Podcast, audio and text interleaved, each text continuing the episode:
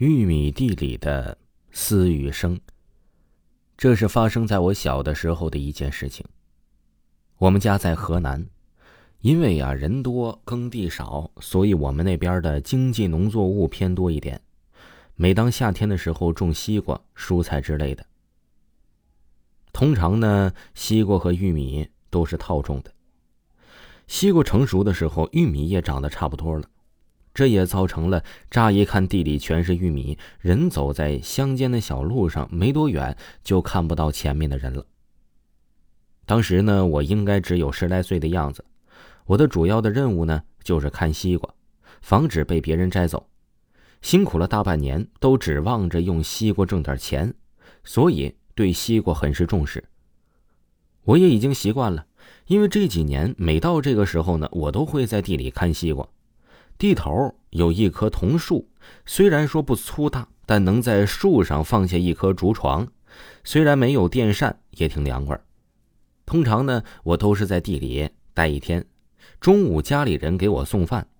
有一天情况特殊，家里人都比较忙，我看这地里人都走了，也回家吃饭了。吃完饭呢，就抓紧时间就赶回了地里。当时应该是一点左右，太阳很毒。从大路拐进小路之后，两边全部都是密密麻麻的玉米，一点儿灯都没有，更热了。一个人都没有啊，视线也被玉米给遮挡了。走着走着，心中稍微有些发毛了，因为听了老人讲，这个时候的阳气开始减弱，一些脏东西啊已经开始活跃了。突然。我隐约听到了有说话的声音，心中顿时一喜，以为也是跟我一样在地里看西瓜的人呢。虽然看不见他，但心中踏实不少。等到我走到了家里地头的时候啊，发现这声音还在，我心中觉得有点奇怪。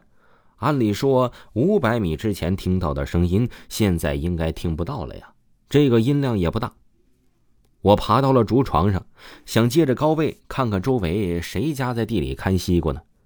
可是看了一圈啊，周围是一个人都没有，心中顿时觉得不安起来。我拿起书，想通过看书不让自己胡思乱想。这个时候，那个声音又响起来了，我大气儿不敢喘。这次竟然真的听清了那声音，那声音非常沙哑，好像是一个老人的声音，说的是：“我吃你个西瓜行吗？我吃你一个西瓜行吗？”这下呢，是把我给吓得够呛啊！我连忙蜷缩着身子躲在了床的一角，眼睛不安的四处打量着，看向远处的时候，发现一个老人正在往这边看来。刚想要松口气，突然发现了不对劲儿。虽然我的位置比较高，但是在面前的这条路不直。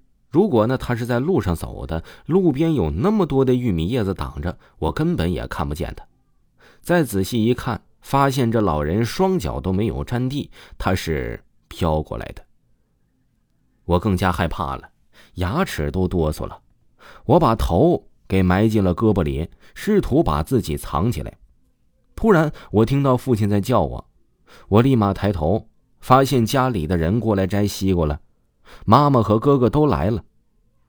我立马下去扑到了爸爸怀里，大哭了起来。我太害怕了。看到自己这个样子，家里的人以为是谁欺负我了，但我什么也没有说。后来家里人也不再问了。回到家里之后，我才知道了，之所以家里人没给我送饭，是因为去这个的东家帮忙了。